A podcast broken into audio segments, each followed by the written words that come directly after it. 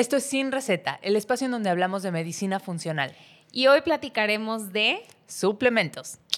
Sin Receta, un contenido de medicina funcional.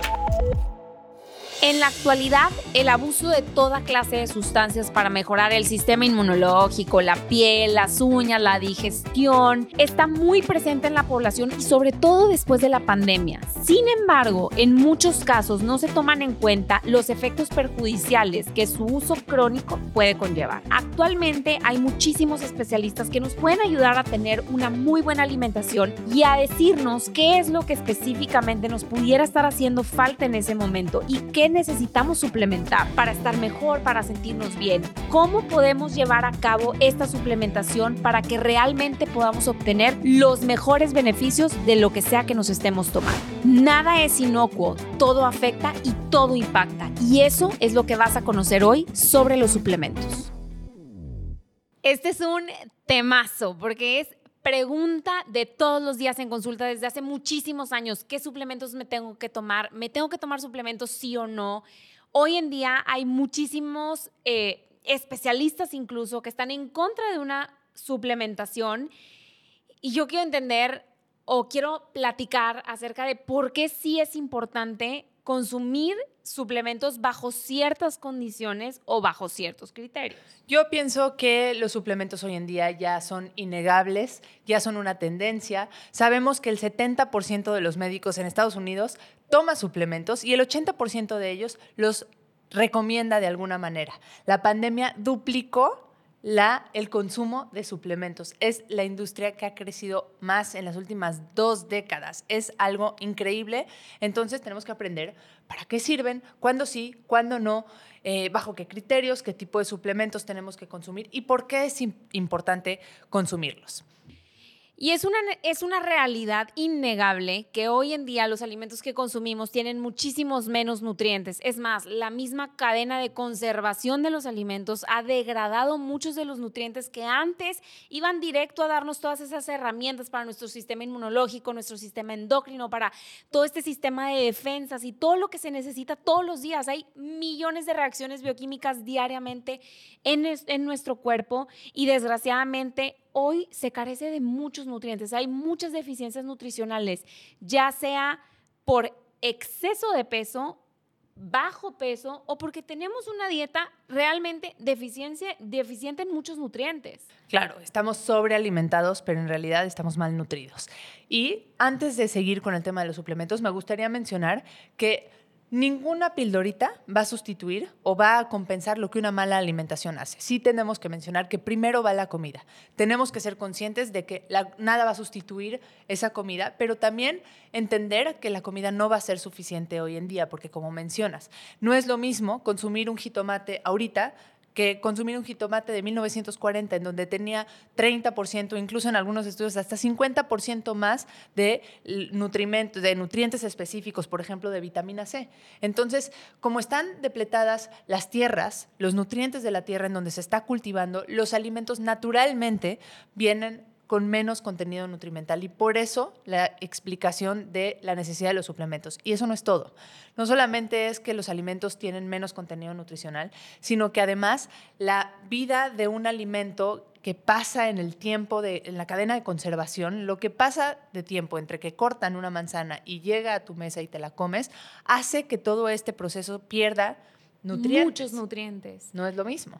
Hace muchos años me invitaron a la huerta en Aguascalientes. Fue una experiencia maravillosa en donde pude ver desde cómo sembraban hasta cómo cosechaban y cómo congelaban los alimentos y resguardaban los nutrientes. Y ahí me hizo mucho clic cómo a veces incluso pudiera llegar a ser más fresco o más lleno de nutrientes un alimento que está congelado que un alimento que está fresco. No voy a decir que es mejor uno que otro, simplemente está muy estigmatizado como si las verduras congeladas no tuvieran nutrientes y a veces pueden incluso tener más, porque esta espinaca que tú agarras del supermercado probablemente tiene ya varios días de que se cosechó y llegó al supermercado y luego de que llegó a tu casa y luego de que tú decidiste usarlo. Entonces, a veces este proceso o estos días que pasan van disminuyendo la cantidad de nutrientes que tiene un alimento, pero lo que decía Elisa se me hace lo más importante de todo.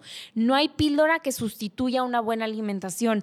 Y por ejemplo, nosotros tratamos de meter un micronutriente. El zinc, vamos a darle el zinc. Sí, nada más que si tú consumieras el zinc en su estado entero dentro de los alimentos, no nada más consumes zinc, consumes muchísimos otros componentes químicos que tienen un efecto súper importante en nuestro cuerpo. Por eso, sí, antes de suplementar, tenemos que estar bien nutridos y asegurarnos sobre todo de que esos nutrientes que estás metiendo, tu cuerpo realmente los esté absorbiendo. Mencionamos que la tierra está depletada y que no tiene los mismos nutrientes. ¿Por qué? Porque estamos utilizando un tipo de agricultura industrial en donde tenemos que cultivar para mucha más gente de lo que antes hacíamos. Entonces, por eso las tierras llegan un momento en el que no tienen los suficientes nutrientes. Y fertilizarla y ponerle los nutrientes tampoco es lo adecuado porque al final no van a tener la combinación que naturalmente tenía, como lo que estás mencionando, el que los nutrientes y los suplementos estén en conjunto con los que realmente necesitan para aportar o para interactuar en las reacciones químicas que necesita nuestro cuerpo. Ahora, tomemos en cuenta un factor súper importante. Hoy el consumo de alimentos ultraprocesados es una realidad y cada vez que consumimos un alimento ultraprocesado, podemos tender a depletar ciertos nutrientes, porque el cuerpo de alguna u otra forma va a intentar compensarlo. Por poner un ejemplo, me tomé un refresco, bueno, pues ese refresco va a tomar de tu calcio para tratar de compensar ese exceso de ácido que acaba de entrar a tu cuerpo y nivelar un poco ese pH que tiene que estar en cierto número de ácido de alcalino. Entonces, esto se me hace muy importante porque día con día prácticamente entre que metemos nutrientes y entre que metemos algunas otras cosas que pudieran estar depletando o quitándonos, por decir, robándonos nutrientes de nuestro cuerpo, desde nuestras reservas hasta los que acabamos de consumir. No solamente son los ultraprocesados, también la toxicidad. ¿Qué me, habla, me dices de los herbicidas, de los pesticidas, de los agroquímicos que se le ponen a los cultivos para poder preservarlos y para poder cultivar de manera masiva sin que las plagas los eliminen? Entonces, todo esto, además, esa toxicidad hace que necesites todavía más nutrientes y más vitaminas para poder detoxificar. Como dice mi buen amigo Ben, toda detoxificación conlleva una desnutrición. Y esto quiere decir que para quitar esos tóxicos de tu cuerpo necesitas una cantidad mayor de estas vitaminas. Entonces, realmente el consumir estos vegetales, sobre todo aquellos que son altos en tóxicos, que, vamos a dejarles por ahí la lista de los 12 sucios, que es una lista que se emite año con año para saber cuáles son los vegetales que están más expuestos a estos pesticidas y más contaminados. Y cuando tú los consumes, tendrás que saber que o tienes que suplementarle suplementarte o específicamente esos deberías de consumir los orgánicos, porque al final le va a costar muy caro a tu cuerpo poderse eliminar de todos estos químicos. Y ahora es importante saber quién recibe este alimento, quién recibe este alimento que tiene este pesticida o que tiene este agroquímico, que tiene algún componente que te va a robar nutrientes, porque no va a ser lo mismo una persona, por ejemplo, que tiene permeabilidad intestinal, que se habla de permeabilidad intestinal como esta capacidad del cuerpo de ser semipermeable, nuestro intestino tiene esa capacidad de abrir para recibir nutrientes a torrente sanguíneo y cerrar para que no pasen antibióticos, pesticidas, etcétera. Pero ¿qué pasa? A partir de los años 70, en donde empezó el uso de los antibióticos de amplio espectro que mataban masivamente muchas bacterias buenas de nuestra microbiota, se empieza a modificar esta microbiota, estamos teniendo muchísima más exposición a muchísimos alimentos ultraprocesados, a los antibióticos o a diferentes medicamentos desde los AINES que modifican esta microbiota y la, la, la hacen más débil y hace que nuestro sistema digestivo, nuestro intestino, en lugar de ser semipermeable, se vuelve permeable. Es como, eh, como estas mosquiteras que en lugar de bloquear el acceso a mosquitas o eh, cucarachos o lo que sea que quiera entrar a, la residencia, pues empieza a haber huequitos por donde empiezan a pasar y a colarse muchos antibióticos, pesticidas que el animal consumió o que el grano contenía y entonces empieza a ser tóxico y nuestro sistema inmunológico reacciona de una forma súper defensiva a esto que no debería estar en tu torrente sanguíneo. Además, tenemos que sumarle los factores personales, lo que cada individuo le está sumando a sus demandas para necesitar más de estas vitaminas. Por ejemplo, las personas que viven bajo una carga de estrés altísima o las personas que fuman o que toman alcohol necesitan extra de contrarrestar. claro, para poder eh, neutralizar los efectos tóxicos, como ya lo habíamos mencionado. Entonces, cada persona, de acuerdo a sus demandas, necesita adaptar el tipo de alimentación y el tipo de suplementación también que están teniendo.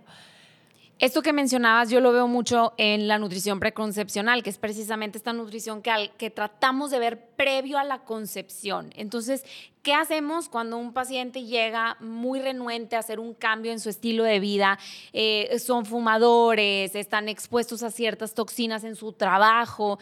Y entonces, ¿qué hacemos? Pues si hay algo a lo que no quieren renunciar, tratamos de ayudar un poco metiendo vitamina C, vitamina E, donde ya sabemos que va a tener un efecto protector contra todos estos radicales libres que se generan todos los días con el cigarro que se consume o con la toxicidad que hay en el medio ambiente. Em, no solamente estamos hablando de circunstancias, sino también el factor edad. Las personas con la edad van teniendo menos capacidad de absorción y probablemente van a necesitar suplir algunos de estos nutrientes. Aunado a esto, la gente que está tomando medicamentos, hay ciertos medicamentos que por un efecto positivo tienen efectos negativos y uno de ellos es que depletan de nutrientes. Todas las personas que toman estatinas, que son medicamentos para bajar el colesterol, que una gran parte de la población los toma, estos depletan un nutriente importantísimo que se llama coenzima Q10, que es un antioxidante importante para el funcionamiento del cuerpo. Y no solo eso, la gente que toma antiácidos eh, y que bajan su absorción de hierro y de vitamina B y cada medicamento tenemos que analizar si tiene si conlleva una depresión de un nutriente. De hecho, les vamos a dejar en la descripción una, eh, una dirección en donde ustedes pueden poner qué medicamentos consumen y van a notar cuáles son los nutrientes que se están depletando por consumir ese medicamento. Así es, y eh, no solamente eso, el uso prolongado de estos medicamentos, porque muchas personas que toman un antiácido porque un día se fueron de jarra y lo que sea y se sintieron mal, no es lo mismo a las personas que tienen un uso crónico de los inhibidores de la bomba de protones, que son los que más depletan la vitamina B12 y esto por consecuente tiene muchos, muchos efectos negativos. O por ejemplo, el estilo de vida una persona que lleva un em, estilo de vida basado en plantas o que son personas que no consumen absolutamente nada de proteína animal, tienen que estar suplementadas con ciertos nutrientes como la vitamina B12, que es súper importante para nuestro sistema nervioso, para la mielina. Otra que se me ocurre que es súper latente en mi consulta, la mayor parte de la gente está consumiendo para bajar de peso metformina, no la mayor parte, pero muchas personas. Consumen metformina sin saber que también el nivel de B12, de vitamina B12, va bajando y, va teniendo efectos. Cada una de esas vitaminas tiene una función vital importantísima en diferentes áreas del cuerpo. Entonces, tenemos que ser conscientes de que cuando estamos consumiendo ciertas sustancias, depleta otras y cuáles son esas que depletan para prevenir. Esa es una de las partes que mencionábamos de la medicina funcional. Es preventiva justamente porque trata de dimensionar con, bajo qué costo lo que estás haciendo en tu estilo de vida y en tu alimentación está eh, está, impactando tu vida de alguna forma. Claro, y hay estudios que nos hablan de que hasta un 90% de la población tiene por lo menos alguna deficiencia de algún nutriente. Y uno de los más importantes es el omega 3, que cada célula de nuestro cuerpo necesita. El omega 3 es un nutriente sumamente importante que nos ayuda a tener este efecto antiinflamatorio dentro de nuestro organismo y que estamos sobresaturados de omega 6 y omega 9, que el omega 6 no solamente es proinflamatorio, sino además depleta la función del omega 3 y hace que todavía sea más inflamatorio este eh, sistema que tenemos. Sabes, el omega 3, regresando un poquito, son estas grasas esenciales que nuestro cuerpo no produce y que tenemos que consumir y que componen gran parte de las membranas de la capa externa de nuestras eh, células. Y el problema histórico es que anteriormente consumíamos por cada omega 3, que son los buenos, para poderlo entender más fácil, eh, por cada uno omega 3 consumíamos un omega 6. Y entonces, aunque son antiinflamatorios, eh, los omega 3 y los omega 6 son inflamatorios, o sea, ayudan a causar inflamación, que, ojo, la inflamación es necesaria. Es importantísima. Necesitamos tener todos los componentes que nos ayudan a crear inflamación, pero también se tiene que autolimitar. Y el problema es que con los años cada vez consumimos más omega 6 y cada vez menos omega 3. De hecho, la recomendación es que por cada cuatro omega 6, consumas un omega 3. Y hoy en día esta proporción está completamente perdida. Estamos consumiendo cerca de 20 omega 6 por cada omega 3. Entonces estamos llevando una alimentación muy inflamatoria. Y si bien tenemos que reducir la cantidad de omega 6 que consumimos, que si puedes platicarnos en dónde están contenidos estos omega 6 para que la gente los pueda reconocer y disminuir. Y no solamente disminuir, sino que tenemos que aumentar los omega 3 que están, sí, en pescados de aguas frías, eh, podemos encontrarlo en el hígado, podemos encontrarlo en productos de origen animal, pero a veces es necesario por eso agregar también un suplemento, sobre todo en las personas que necesitan aumentar el grado de antiinflamación o de reducir la inflamación sí, crónica. claro, y hay, y hay suplementación de omega 3 desde un grado normal para cualquier persona que no tenga un padecimiento importante, pero hay dosis terapéuticas de omega 3 que llegan a ser sumamente benéficas dentro del cuerpo. Y el omega 6 lo vamos a encontrar en muchos alimentos ultraprocesados, todas estas grasas hidrogenadas, grasas trans, que vienen en las frituras, en las galletas, en todos estos alimentos que realmente pueden estar muy ricos, pero no nutrirnos. Entonces, aunque no queremos ser radicales en nuestra alimentación y eliminar todos los alimentos que son ultraprocesados, si queremos tener un equilibrio en donde mayormente nuestra alimentación propicia un ambiente antiinflamatorio. Y que compenses finalmente estas prácticas que estás teniendo.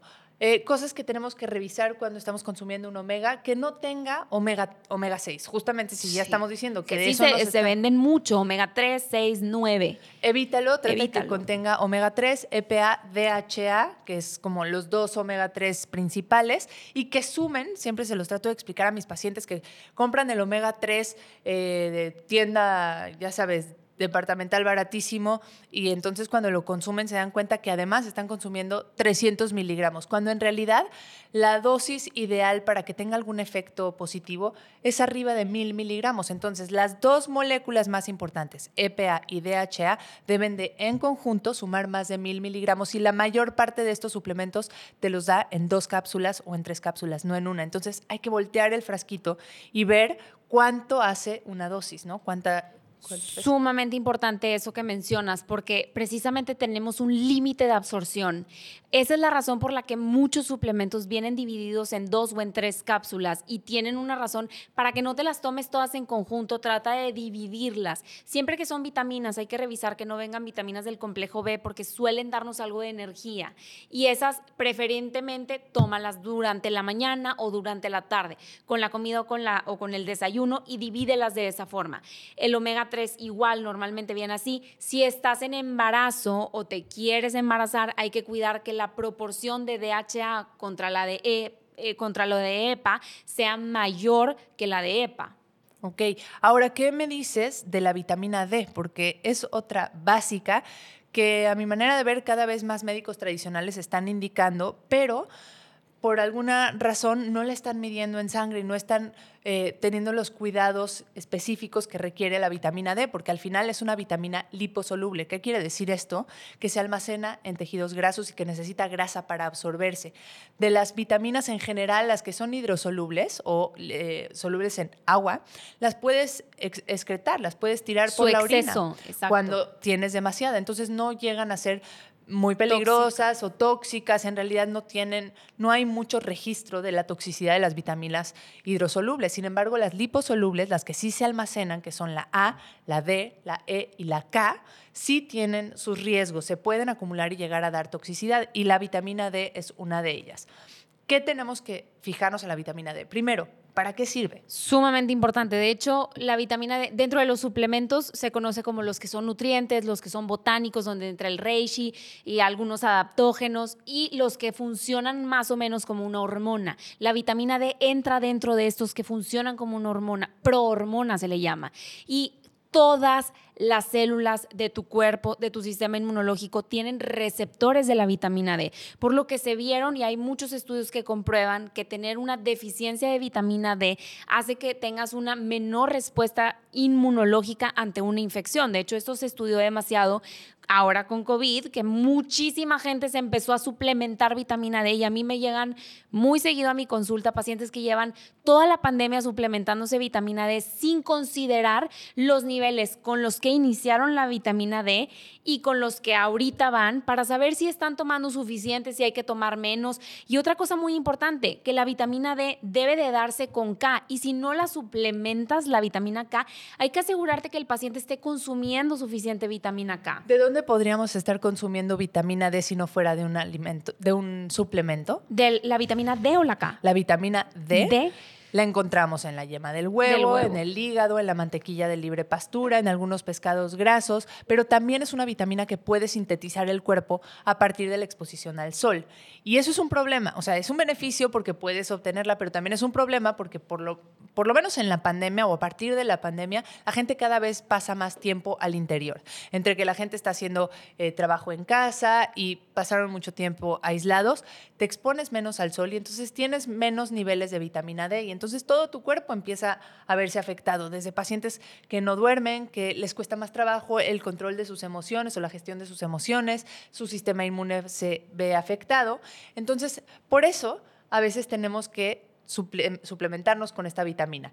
Y ahora, es clave no hacerlo a ciegas. Es muy importante medir los niveles. Ahora, ¿por qué los niveles en medicina convencional están entre 30 y 50 y en medicina funcional, pues los queremos mucho más entre 50 y 80? ¿Qué opinas? Pues porque como todo en la medicina convencional versus funcional, en la medicina funcional vemos el problema de raíz y tratamos la prevención de las enfermedades. Y creo que esto es muy importante y también es muy importante resaltar la calidad de los suplementos, porque no es lo mismo los suplementos que tienen algún grado terapéutico de nutrientes o, por ejemplo, que hay un, le- un label, un- Una etiqueta. una etiqueta que nos habla de que hay laboratorios externos que evalúan y avalan que ese suplemento que te estás tomando realmente contiene lo que te está diciendo que contiene. Porque Eso ha sido un problema, un porque problema en realidad no sabes qué te están vendiendo, no sabes si está oxidado o no con respecto al omega, no sabes si tiene la cantidad de miligramos que dice tener y por no ser medicamentos no están regulados, entonces sí tienes que fijarte en el tipo de laboratorio que lo está vendiendo y si está aprobado por terceros. Regresando al tema de la vitamina D, entonces no no lo tenemos que hacer a ciegas, puedes medirlo en sangre y ir suplementando hasta el grado en donde estés en un rango adecuado. Y, sí, exacto, y óptimo. Ah, es que, ¿sabes que Hay algo bien importante porque existe algo que se llama la ingesta diaria recomendada de los nutrientes. Qué bueno que lo traes a colación. Ah, claro. O sea, lo mínimo, mínimo, mínimo que yo necesito para estar bien es tanto. Pero eso no significa que es lo mínimo que necesitas para realmente estar en niveles óptimos. Pongamos un ejemplo, lo mínimo que necesitas de vitamina C, que es un gran suplemento, lo mínimo que necesitas probablemente Es son nada, 40 cuare- miligramos para no tener escorbuto, que es una enfermedad en donde te sangran las encías y que en verdad que no pasa. pasa en países solamente con problemas de desnutrición muy graves, pero en realidad es difícil que llegues a tener eso. Ahora, no es lo mismo los niveles que necesitas si eres corredor o si eres fumador y necesitas detoxificar, perdón, y si eres corredor y tienes demandas aumentadas, probablemente en ese caso entonces necesitas, no sé, dos gramos de vitamina C al día. Entonces no quieres la ingesta mínima recomendada, quieres la ingesta óptima recomendada. Y ahí es donde la medicina y la nutrición funcional entran. Ya que entramos al tema de vitamina C, ¿qué opinas? ¿La usas mucho? Depende y cuando la uso intento que sea liposomal para que realmente llegue intacta y se pueda utilizar. Explícanos qué es liposomal. Liposomal quiere decir Yo te ayudo. que está envuelto en una cápsula, en una, tiene partículas grasas que permiten y favorecen su absorción. De otra manera, es poco probable que se absorba porque es más fácil que entre al organismo si está aunado a una molécula grasa.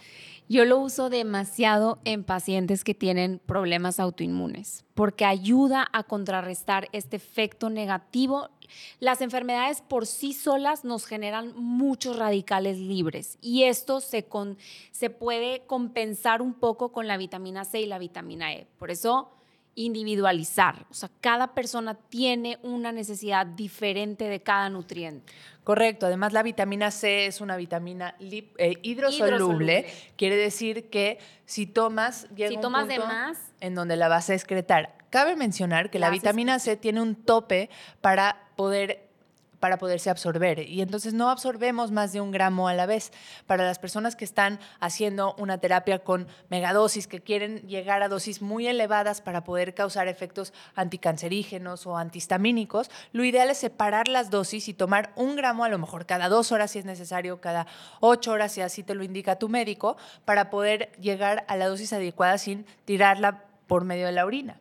¿Estás de acuerdo? Ahora, ¿qué opinas del magnesio? Porque para mi gusto es de mis suplementos favoritos. Sí, claro. Una vez escuché en una clase de precisamente de medicina funcional que una de las doctoras decía, si me fueran a dejar en un desierto, ¿qué suplemento me llevaría? Sería el magnesio. Y no podría estar más de acuerdo. Muchísimos, muchísimos procesos bioquímicos que ocurren todos los días, te des cuenta o no, en tu cuerpo, todos los días requieren magnesio para que funcionen, desde tus hormonas, tu digestión, tu sistema inmunológico, tu sueño, tu sistema nervioso. Si hablamos de que los nutrientes están todos interconectados, no es que se necesitan sola, por ejemplo, el, selenio.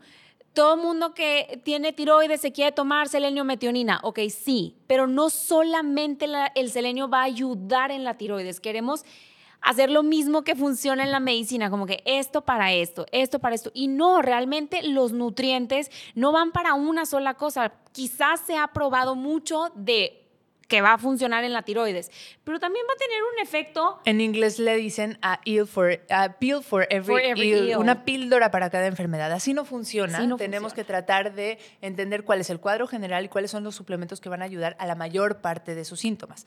Regresando al tema del magnesio, para mí es el mineral de la relajación, o para mí, para todos, el mineral de la relajación ayuda muchísimo al proceso de, de sueño, ayuda muchísimo a la relajación muscular, a la contractilidad cardíaca, a mejorar la eh, el control de la glucosa. Así que las personas que tienen problemas para controlar la glucosa, diabetes o resistencia a la insulina, es un mineral básico que debieran estar tomando, porque además el 50% de la población, entre el 50 y el 70, según los estudios que vayas viendo, tienen deficiencia de magnesio. Es de los minerales que más deficiencia tiene la gente, porque lo mismo, los alimentos que son altos en magnesio, los frijoles, por ejemplo, no tienen la misma cantidad que tenían hace algunos años. Por eso tenemos que ayudarle un poquito al cuerpo. Claro que tenemos que tratar de consumirlo a partir de plátano, hojas verdes, germinados, aguacate, lo que quieras, sí, pero muchas veces tenemos que ayudarnos. Ahora, el magnesio es un mineral un poco multifacético, porque según la molécula a la que esté unida, es el efecto que va a tener en el cuerpo. Si lo unes a glicina, por ejemplo, la glicina le va a ayudar a que sea mucho más relajante, va, va a absorberse de una mejor manera, va a tener efecto a nivel central, en el cerebro, va a tener efecto a nivel muscular. Y tiene un efecto muy amigable en el sistema digestivo, que mucha gente que toma el citrato de magnesio sufre cuando se les da más acidez o tienen un poco más de, temas gastrointestinales que se les suelta el estómago. Ni se diga si consumen óxido, lactato, cloruro de magnesio, todos estos tienen un efecto principalmente en el intestino y el efecto que van a tener es laxante, no se van a absorber y no vas a tener todos los beneficios que pudieras llegar a tener en el organismo. Si estás buscando un efecto laxante, están bien, pero para efecto eh, de mejor absorción, busca mejor formas como glicinato, como maleato, como treonato, que incluso el treonato atraviesa la barrera hematoencefálica, que quiere decir la barrera que divide al cuerpo del cerebro, y entonces llega y puede llegar a tener un mejor efecto a nivel del sistema nervioso. Claro. Y hablando de esto, ¿qué riesgos hay de la suplementación? Porque si los hay, ya lo mencionamos, por ejemplo, la vitamina D, todas las vitaminas que son liposolubles tienen o pueden generar una toxicidad en nuestro cuerpo, como ya lo mencionamos, a diferencia de los hidrosolubles que simplemente los vas a hacer pipí, su exceso lo haces pipí. Entonces, ¿qué riesgos hay de consumir ciertos nutrientes? Pues sí, sí los hay. O por ejemplo, si combinas omega 3 con warfarinas o con algún otro anticoagulante, también puede haber un riesgo. Entonces, todo esto de la suplementación no es inocuo. Es lo, es lo que me gustaría que te llevaras de esto. Es, una, es un mundo maravilloso el de los suplementos y si alguien con quien estás acudiendo te los sabe guiar, es una maravilla y vas a poder hacer muchísimas cosas muy positivas. Pero eso es muy diferente a que tú agarres la información en redes sociales, que sobreabunda la información de suplementos en redes sociales y tómate esto porque es increíble y es maravilloso para tu cuerpo y para tu pelo y para tu... Sí, a lo mejor no es para ti y no es para ti o en ese momento ni siquiera lo vas a absorber. Entonces siempre es importante acudir con un profesional a que realmente te diga tú qué necesitas o qué te va a beneficiar tomar. Claro, no es ¿En qué orden tomarlo? Además, no es todos necesitamos todos los suplementos. Por eso también eh, no soy muy fan del tema de los multivitamínicos porque tienen muchas sustancias en dosis muy pequeñas y lo que tenemos que hacer es escoger cuáles son las sustancias que tu cuerpo necesita, no nada más a ojo de buen cubero, como decimos, sino tenemos que buscar